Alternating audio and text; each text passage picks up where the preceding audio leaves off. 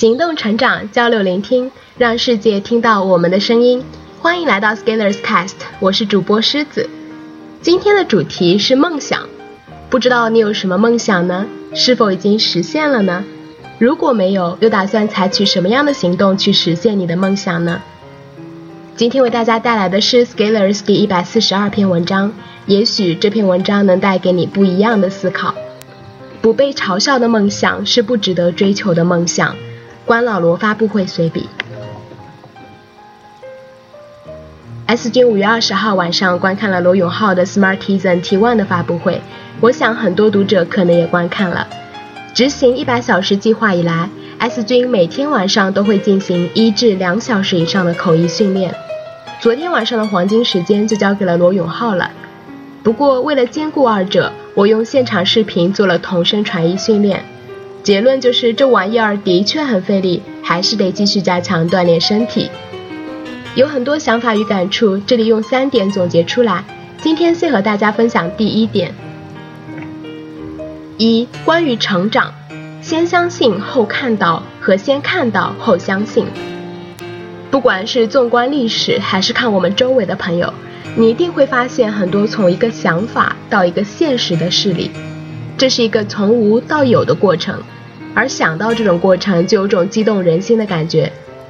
老罗过去两年的行为，生动地诠释了这一点。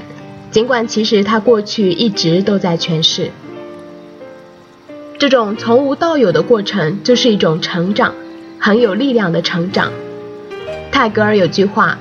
人是一个出生的孩子，他的力量就是生长的力量。Man is a born child. His power is the power of growth. 敢想敢做的人从来都是先相信后看到，而质疑者们往往先看到后相信，才心不甘情不愿地闭上嘴。当我们知道我们要的是什么，坚守我们的信念并为之努力，最后我们看到了我们相信的事情。而多数人往往在看见之后，才愿意去相信前者信念的强大。我想，很多人两年前在看到老罗做手机时，会怀疑他到底能不能做好，会不会很失败。而这种存疑，要在两年后，在这场发布会上才能让其消失一部分。而这两年，就是时间成本，时间窗口。在大潮来临前，具有远见卓识的人们已经迅速站在风口浪尖，而且冒着风险与代价放弃了许多既有的条件。这么做是因为他们敢于去相信，也敢于去执行。这样很多时候失败了，沉默了，但是终究有一部分做对了很多事情的人们站到了最后，所相信的最终变成能看到的。而相信迟疑者在趋势来临前往往犹豫不决，要在大潮淹没胸口后才发现，才相信，才懊恼，但一切已经太晚。成长这种力量是上天赐给人类的礼物，对成长的追求让人永葆青春活力，因为万物若不再成长，就在死亡。而这次发布会其实是关于成长最生动的诠释，是最栩栩如生的教科书。